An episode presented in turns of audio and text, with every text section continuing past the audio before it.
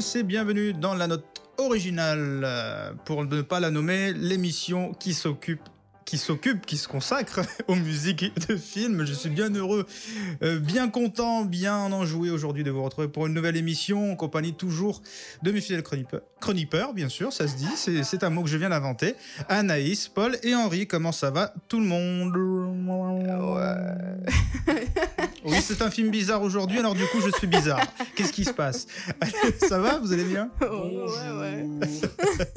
Allez, bonjour, bonjour. Bah, Anaïs, oui, il y a, il y a moins de Tibétains dans le studio. Euh, alors aujourd'hui, il y a Paul n'est pas là aujourd'hui euh, parce qu'il est toujours euh, retenu à son Il est au second round. concours de sosie vocale. Il est toujours retenu là-bas parce que les juges n'ont toujours pas délibéré. Alors euh, voilà. bah, Paul est devenu on t'embrasse, Paul. En tout cas, il, il pense quand même à nous envoyer sa chronique pour, euh, pour tout à l'heure, donc on vous la diffusera dans l'émission. Voilà. Donc Naïs, dans quelques instants, viendra nous parler de, du compositeur avec une biographie, mais juste avant, bien sûr, un synopsis et Henri pour l'analyse de cette BO d'aujourd'hui. Alors la BO d'aujourd'hui, c'est quoi? C'est le film The Thing, la chose, réalisé par Ouais. John Carpenter et composé par Jean Charpentier. Jean Charpentier, bien sûr, et composé par Ennio Morricone, qui est plus dur à traduire. Et il y a aussi John Carpenter, donc, euh, donc Jean Charpentier, qui a aussi composé quelques musiques euh, additionnelles. Voilà. Oui, bah. Ça, ça, ça, s'invente pas des noms comme ça. Alors tout de suite, avant d'en parler, avant qu'on écoute un petit synopsis euh, d'Anaïs, euh, je vous propose de s'immerger dans cette BO avec, bien sûr, un premier extrait, comme d'habitude. Il s'agit du thème principal du film qui se nomme également Désolation. Et c'est parti. On s'envole très loin en Antarctique, dans un désert glacial coupé du monde, où d'étranges choses se produisent.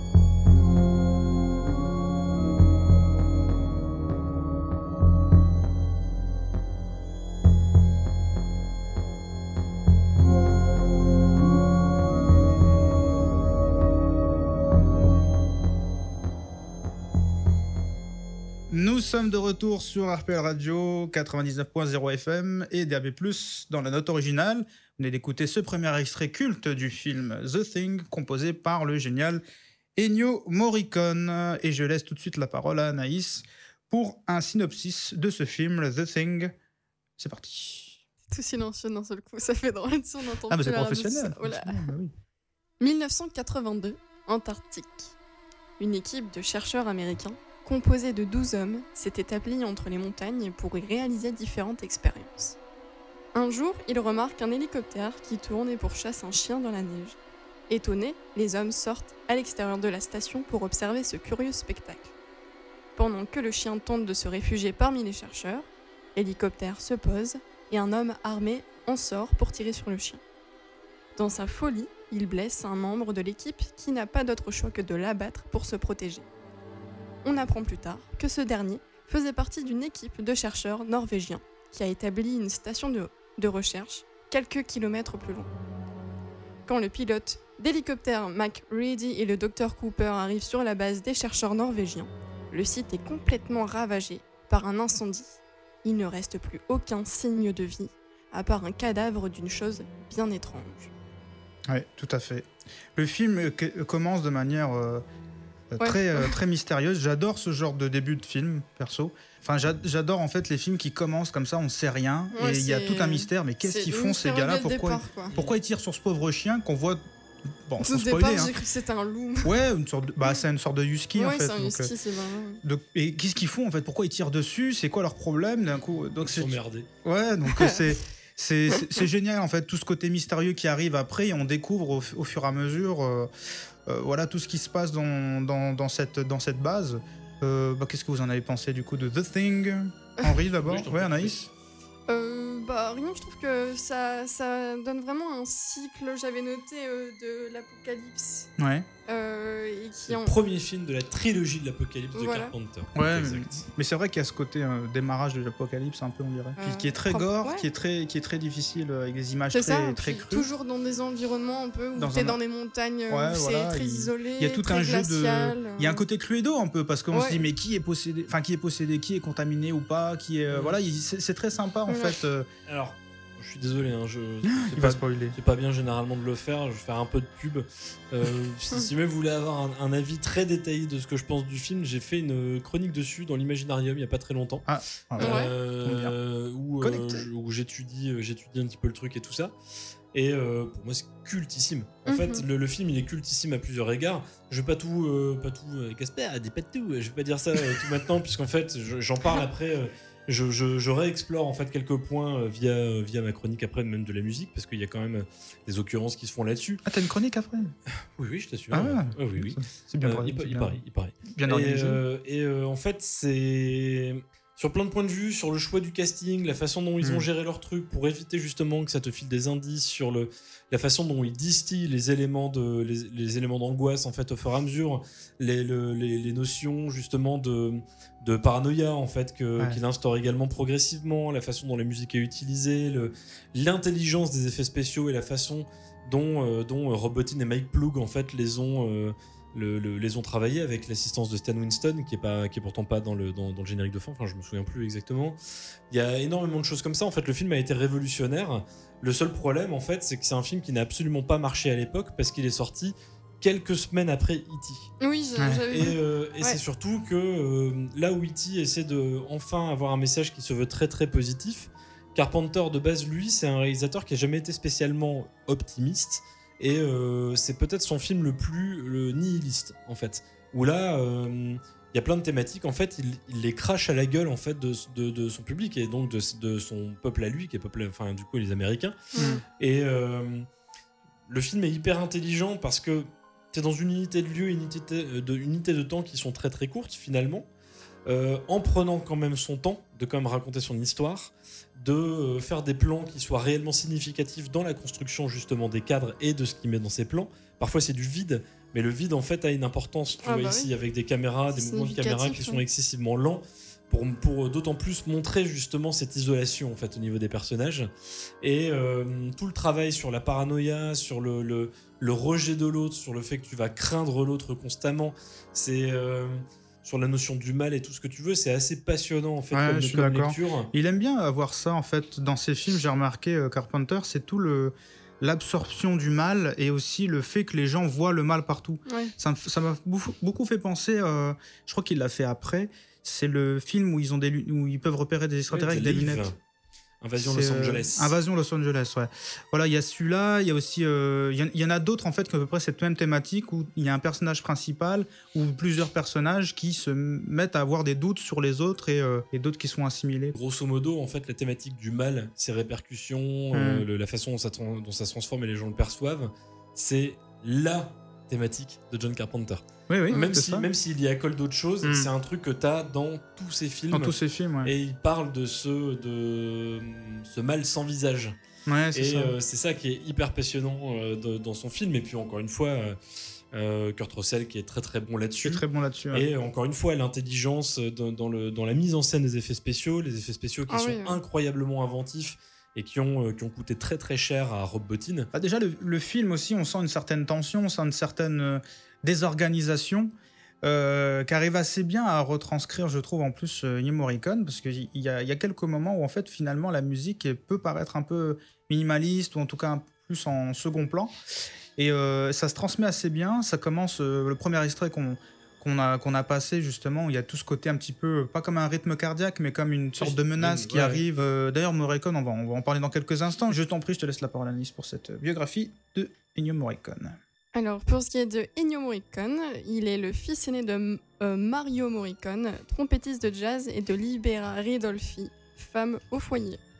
À l'école primaire, chez les frères Saint-Jean-Baptiste de la Salle, il est élève dans la même classe que Sergio, Le- Sergio Leone, mais les deux enfants ne sont pas très proches et se perdent de vue. Son père, qui le sensibilise à la musique dès ses premières années, l'inscrit en 1940 à l'Académie nationale Sainte-Cécile de Rome. Élève de Goffredo Petrassi, il y obtient un diplôme de trompette en 1946. À l'Académie, il rencontre aussi Bruno Nicolai, avec lequel il se lie d'amitié et qui sera un de ses collaborateurs les plus proches tout au long de sa carrière. Carrément, ils ont co-composé plusieurs BO, effectivement. Yes. Il obtient aussi des diplômes de composition, d'instrumentation et de direction d'orchestre en 1954 et débute dans la musique classique ou expérimentale dès 1953. La même année, il compose son premier arrangement professionnel pour une série d'émissions radiophoniques. Ses travaux le font connaître et apprécier par des artistes divers, y compris par des réalisateurs qui font appel à lui à partir de 1960. En 1961, il compose et signe sous son propre nom sa première bande originale, celle du film Il Federal de Luciano Sals. Auteur de musique pour Bernardo Bertolucci, Pier Paolo Pasolini, Dario Argento ou Marco Pelluccio, si je dis bien. Je... Non, mais vas-y, dis, Ouais. dis- dis- dis comme tu veux. Ah, fais-toi je crois que ça va. C'est bien, c'est bien. je les ai enchaînés. Il- Il acquiert une renommée internationale et la reconnaissance quasi immédiate de ses pairs, surtout avec Sergio Leone et la partition de Pour une poignée de dollars, mais également d'autres euh, classiques comme euh, Le Bon, La Brute et le Truand, où il était une fois dans l'Ouest, qui, euh, qui obtiennent un triomphe discographique sans précédent, ou encore avec Il était une fois La Révolution. Morricone poursuit également son travail dans des domaines de plus en plus divers, touchant à tous les genres. Il compose par ailleurs la bande originale de succès tels que Le Clan des Siciliens en 1969, euh, 1900, Les Moissons du Ciel, Le Pré, Il était une fois en Amérique, Le Professionnel ou encore Mission, pour lequel il est nommé aux Oscars. Morricone est un musicien infatigable et inclassable, son style éclectique allie mysticisme, sensibilité, poésie, force et lyrisme.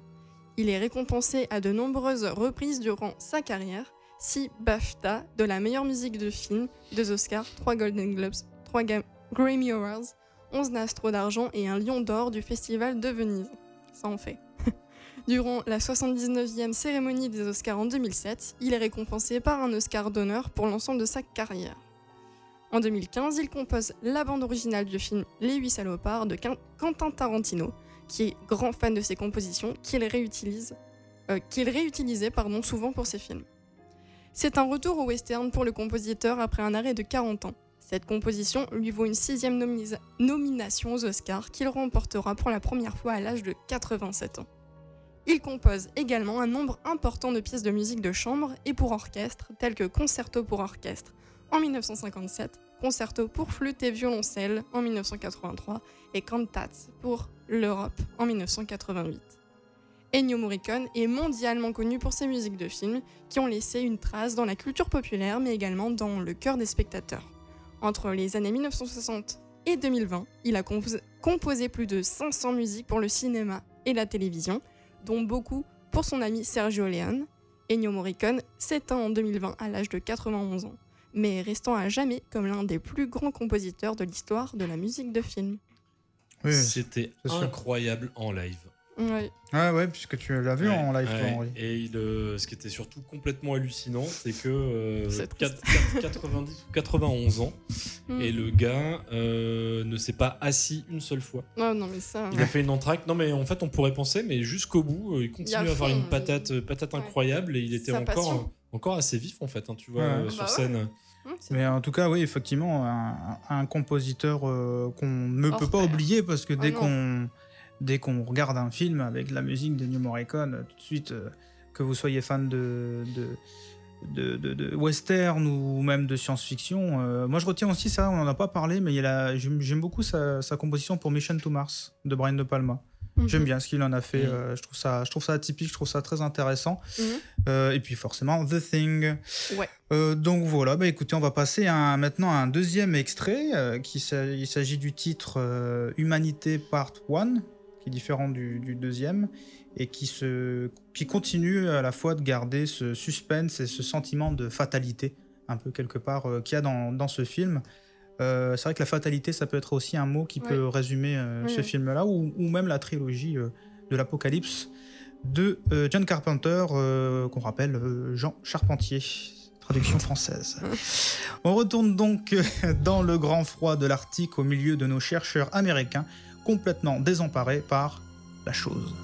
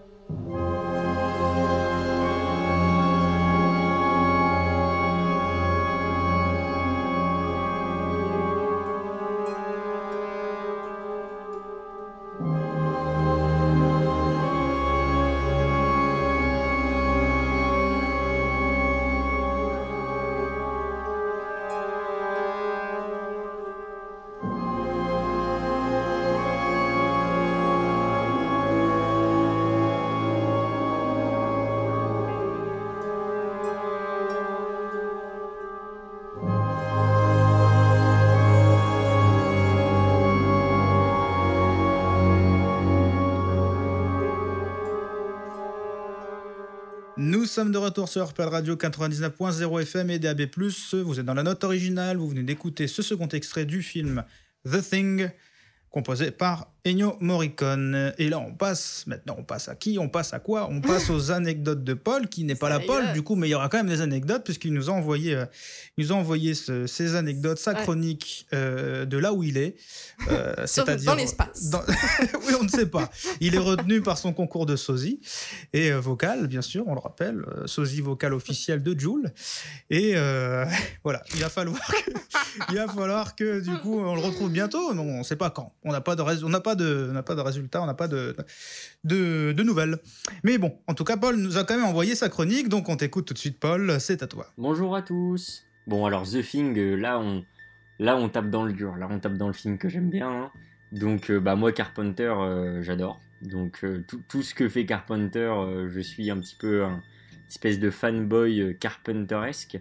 Mais du coup, bah, The Thing, moi j'ai vraiment adoré. Le l'horreur est très dérangeante sans tomber dans. euh, je sais pas comment expliquer. Je trouve que dans le gore de cette époque, mais je pense que c'est les animatroniques. Dans le gore de cette époque, il y a quelque chose de beaucoup moins vulgaire que dans le gore d'aujourd'hui, qui du coup, qui du coup, au-delà de donner un aspect euh, dérangeant, euh, donne aussi un aspect plus réel, je trouve, au gore, mais aussi plus, je sais pas, c'est, je trouve ça moins vulgaire. Mais en tout cas, le film, euh, pour moi, c'est une réussite. Et l'espèce de fin semi-ouverte, euh, je- trouve ça très intéressant. C'est donc le, fameux moment anecdote. J'aimerais commencer par euh, la difficulté de tournage de The Thing, puisque un grand film ne se fait pas euh, sans un tournage difficile. C'est bien connu, on peut demander à Francis Ford Coppola par exemple. hein. Mais du coup, The Thing n'a pas été tourné en Alaska ou je ne sais où dans une région froide, mais ça a bien été tourné en studio. Cependant, les 6 studios d'Universal de Los Angeles étaient réfrigérés à 4 degrés, euh, alors que dehors il faisait à ce moment-là plus de 30. Euh, C'était réfrigéré à 4 degrés pour que l'équipe puisse tout le temps être dans des conditions de froid et donc soit euh, n'est pas à jouer le froid mais est seulement à jouer leur personnage et non pas le personnage ayant froid. Cependant, j'ai dit que le film n'avait pas été tourné en décor extérieur. En réalité, j'ai peut-être un peu menti. En effet, la fin du film, tous les plans finaux ont été tournés en Colombie-Britannique, dans un village nommé Stewart. Pourquoi Stewart? Parce que c'est connu pour être le village le plus enneigé de toute l'Amérique du Nord. Pendant le tournage, les températures étaient d'environ moins 20 degrés, et c'est donc 180 000 dollars de vêtements qui ont dû être rapatriés pour tout le cast et, tout les acteurs, euh, afin que tout le monde ne tombe pas malade par moins 20 degrés, ou pire, c'est-à-dire gèle ou congèle sur place. Enfin, j'aimerais euh, dire un petit mot sur le chien loup qui a été utilisé, un des chiens loups utilisés euh, pour le film. Ce chien loup s'appelait Jed. C'était euh, le plus utilisé parce qu'il était réputé pour être un des meilleurs acteurs canins de l'époque, puisqu'il ne fixait jamais la caméra lorsqu'on le filmait. C'est un chien qui a connu une carrière après le film, puisqu'il il jouera d'abord dans Natigan, l'histoire d'une jeune fille qui lie d'amitié avec un loup. Ça tombait bien, puisque Jed avait la particularité d'être donc un croisement, mais à avoir pris plus le côté loup au niveau de l'apparence. Euh, donc il suffisait de le maquiller un petit peu. Euh, ça permettait de vite lui donner l'apparence d'un loup. Mais surtout, Jed jouera dans un film qui sera mondialement connu et qui fera que tout le monde connaît ce chien, puisque il jouera dans Cro-Blanc et il sera un des chiens jouant euh, le rôle de la vedette du film éponyme. Merci beaucoup, Paul, pour, pour cette chronique euh, géniale. Cette chronique géniale, on pense fort à toi. Merci beaucoup d'avoir pensé à nous aussi également. On te retrouve très vite. Merci. Et on passe tout de suite à l'analyse de cette BO. Maintenant, cette géniale BO par Henri. Donc, Henri, je te laisse la parole. C'est parti. Merci bien, monsieur. Alors également, je préviens, euh, ça va être une, une chronique exceptionnellement euh, bien fat, bien longue, parce qu'il y a quand même beaucoup, beaucoup de choses à dire sur Mais la oui. BO. Ben oui. Et donc, euh, drôle de BO que The Thing. On a déjà évoqué au final plusieurs BO ici, dont la gestation a été étrange, rude, changeante. Bah, c'est pas vraiment le cas ici, mais encore que. On a déjà parlé aussi de BO très différentes à l'image, parce que modifiées, charcutées à l'écran. Bah, c'est le cas et pas le cas non plus. Mais on a déjà aussi parlé, parlé pardon, de BO ressuscité euh, de, des années après, et là c'est pas le cas, mais c'est le cas quand même. Bon, ben gros, enfin, c'est un peu le bordel, et on va parler de la BO donc de The Thing, qui est de Ennio Morricone, comme on a dit, mais euh, pas de Ennio Morricone non plus exactement, qu'on connaît en tout cas, sans connaître, qu'on imagine, et dont on se souvient dans le film, mais qui n'y est pas vraiment, mais pas totalement, encore une fois non plus. Vous comprenez rien, hein Quel mystère. Oui, c'est normal. Donc du coup, ce sera réellement une critique protéiforme, les gars, et on va décortiquer tout ça. Tout d'abord, comme c'est feu maestro euh, Morricone qui est à l'honneur, parlons un peu ici du score original, ou plutôt de son score à lui pour The Thing. C'est pas bien fun, faut le dire quand même, quand on écoute la musique, on se prend pas la gueule, euh, on se prend pas la poire. Donc pour qui connaît bien le travail du compositeur, on sait que jusque-là, quand Morricone voulait susciter l'angoisse, l'oppression, l'horreur, son travail pouvait aller toucher volontiers la tonale, les pièces complexes ou encore l'expérimental, tout en se permettant de revenir à un certain lyrisme, voire une certaine candeur. Mais Nimbé est teinté d'un certain décalage ironique, marquant d'autant plus le malaise ou le drame. Là-dessus, je pense clairement à des titres comme le Regan's Theme de, pour l'Exorciste euh, l'Exorciste 2, pardon, le thème fabuleux de Orca, ou, euh, ou pour le chat à neuf queues, l'oiseau au plumage de cristal, ou encore Quatre mouches de velours gris, tous les trois, les trois derniers films étant de Dario Argento, ou encore Holocaust 2000, qui était une sorte d'ersatz de la malédiction avec Kirk Douglas, que je conseille, qui était plutôt sympa comme film. À l'inverse des thèmes précités, pour The Thing, la, la tonalité va être aussi glaciale que les décors de l'action, une froideur à perte de vue, inéluctable, sans concession, sans échappatoire. Que ce soit au niveau du thème introductif version film, que du morceau d'ouverture du CD, ironiquement appelé Humanity, alors même que le film mettra en scène des protagonistes qui, pour sauver la dite humanité, perdront progressivement la leur, la méfiance et l'hostilité de l'autre s'immisçant alors de manière destructrice. Oui. On fait déjà des choses. Hein. donc Morricone pour ça va adopter euh, une euh, va donc adop- adopter pour une approche protéiforme, voilà comme exactement ce que j'ai essayé de dire, au, même titre que la chose, puisque son score reposera avant tout sur son motif principal, sombre, lent et désespéré, lui apposant de multiples variations, interprétations, orchestrations, et ce, en orchestral ou synthétique, ou en mixte, donc avec les deux. Et ce qu'il en ressort, c'est effectivement c'est cette, c'est cette approche ultra premier degré, cette fois sans fioriture, sans ironie ou décalage. Pour le film de Carpenter, ce sera la, fatalité, la noirceur, le désespoir traduisant le nihilisme total du film. L'angoisse sera sourde, sinueuse, lente et oppressante, ne cherchant jamais l'effet immédiat ou facile, mais plutôt à instaurer et imposer une mise en tension malsaine et pesante sur la durée. Alors bien que l'approche soit des plus efficaces, ce constat, je le rappelle, vient de l'écoute du CD uniquement sorti chez Vares Sarabande en 91 ou MCA en vinyle en 82. Et donc qu'est-ce qui va différer entre la version film et la version euh, CD Eh bien tout simplement que grosso modo seulement 20 ou 30% du travail de Morricone sera présent à l'écran. Donc si vous avez écouté la BO régulièrement en CD, bah en fait il n'y a que 20% de ce que vous avez entendu sur le CD qui est dans le film. Euh, et principalement en plus les pistes synthétiques et quelques minutes seulement des partitions symphoniques. Car effectivement, contrairement à ce que l'on pourrait croire à l'écoute du thème introductif et funèbre, celui-ci est bien pour le coup de Ennio Morricone, euh, bien qu'il présente assurément les textures sonores chères à Carpenter et Alan Howarth, son collaborateur indispensable d'alors. De quoi se compose alors le reste du score version film? Eh bien des plages atmosphériques prioritairement conçues par le duo dont je viens de parler, certaines s'avérant même parfois non musicales, mais plutôt une texture sonore et ambiante, Carpenter allant même parfois jusqu'à intégralement retirer la musique du métrage, notamment pour la tétanisante séquence de la mort de Norris.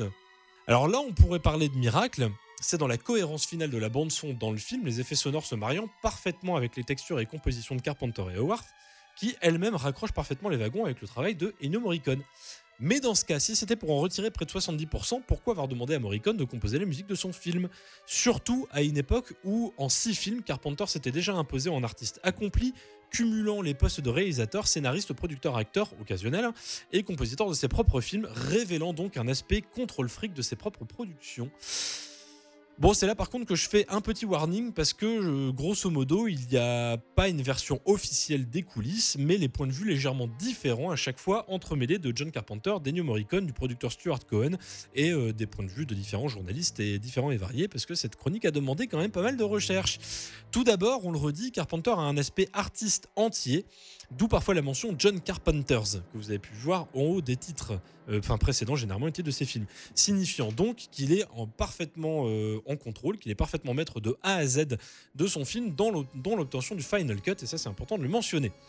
De ce fait, lorsqu'il prépare The Thing, la production s'annonce tellement gargantuesque en comparaison de tout ce qui avait été fait euh, jusque-là que son producteur Stuart Cohen lui suggère de passer la main pour, pour la musique à un autre compositeur. Alors on pense à Alex North, qui avait fait la musique par exemple de Spartacus pour euh, Stanley Kubrick. On pense à John Corigliano, qui donc fait la musique de Au-delà du réel, dont on a parlé au Rantan, Alter States.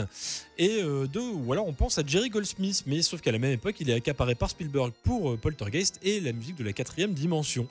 Donc Carpenter jette alors son dévolu sur Ennio Morricone, qui est une de ses idoles, et c'est là que l'histoire, ou plutôt son déroulé réel, devient encore un peu plus flou. Pour faire court, selon Carpenter, Morricone a composé sans voir aucune image du film lui ayant donné plusieurs indications lors d'une rencontre à Rome. Et bien qu'aimant beaucoup le travail du compositeur, il trouve que tout ne fonctionne pas, prenant sur lui d'écarter une part du score et de rajouter une illustration musicale ou sonore de son cru, en association donc avec Alan Howard sur une partie du film. Pour le producteur Stuart Cohen et Carpenter, Carpenter a donc rencontré plusieurs fois Morricone, lui a expliqué que son thème était trop riche, lui demandant donc de le simplifier, Morricone composant alors une vingtaine de, minutes de musique que Big John pourrait utiliser où il le voudrait, celui-ci semblant soulagé lors de l'écoute du thème, Morricone semblant avoir parfaitement compris ce qu'il voulait. Enfin, enfin selon Morricone, il y a eu parjure. Parce que selon lui, il a bien rencontré Carpenter à Rome, sauf que le réalisateur, le réalisateur avait énormément insisté pour travailler avec lui, mais il ne l'a vu que pour une projection d'un ours du film sans discussion au préalable, avant de s'éclipser illico à la fin de la projection, laissant Morricone tout seul. Celui-ci s'attelant donc à la composition en s'aidant de quelques notes qu'il a prises durant la projection, décidant lui-même de, composer une version du thème plus complexe avec orchestre et une autre plus simplifiée, jouée au synthé, avouant également par la suite ne jamais avoir rien compris de toute façon à ce que Carpenter lui avait demandé et ce qu'il attendait de lui, et avoir pris comme une trahison le retrait de bien 70% de son travail dans le film fini, sans qu'il en, soit, sans qu'il en ait été averti, ne laissant donc que ses pistes les plus carpenteriennes, justement. En bref, c'est un vrai bon gros sac de nœuds, au même titre que Morricone. On pourrait se demander pourquoi avoir missionné quelqu'un euh, comme Morricone pour au final reproduire un style qui n'est pas le sien, mais donc celui de son réalisateur. Et pourtant, cette tonalité déchue, personne d'autre ne l'aurait mieux retranscrite que le maestro, de par son approche. C'est lui qui aura en quelque sorte dicté l'approche sonore, la texture sonore des ajouts de Carpenter par la suite, enfin pour la suite du film. Là où la dissonance des échanges a pu intervenir, c'est dans l'approche minimaliste. Là, ça devient important. D'un côté, Carpenter notamment, de par un bagage musical plus limité que celui de Morricone, a toujours prôné pour la création d'une musique séquentielle, plaçable ou déplaçable à souhait, articulée autour d'un certain minimalisme. Donc un style s'opposant donc obligatoirement à l'écriture plus sophistiquée de Morricone. Mais il faut aussi comprendre que Carpenter est un enfant, un disciple de H.P. Lovecraft et a donc toujours eu en lui cette idée très Lovecraftienne de la représentation de l'indicible, du mal sous toutes ses formes, ou plutôt son aura informe. Notion présente entre autres dans Fog, dans Assaut, dans Halloween, dans The Thing, et après dans Prince des Ténèbres, L'Entre de la Folie, etc. Et donc les trois films formant la fameuse trilogie de l'Apocalypse de Carpenter dont on parle depuis tout à l'heure.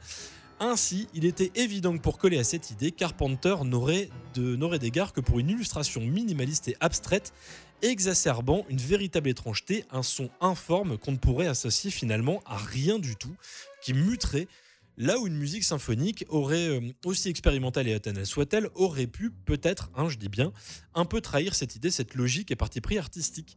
Puisqu'ici, d'une certaine manière, même si l'horreur est organique, dans cette représentation cauchemardesque de la mutation des chairs, cette horreur se veut aussi métaphorique et totalement abstraite et informe. De ce fait, l'illustration synthétique au niveau musical, en ne cherchant pas nécessairement une mélodicité, mais plutôt une masse sonore évanescente et tout aussi abstraite, irréelle, était peut-être une approche préférée par Carpenter, plus en adéquation avec sa propre vision.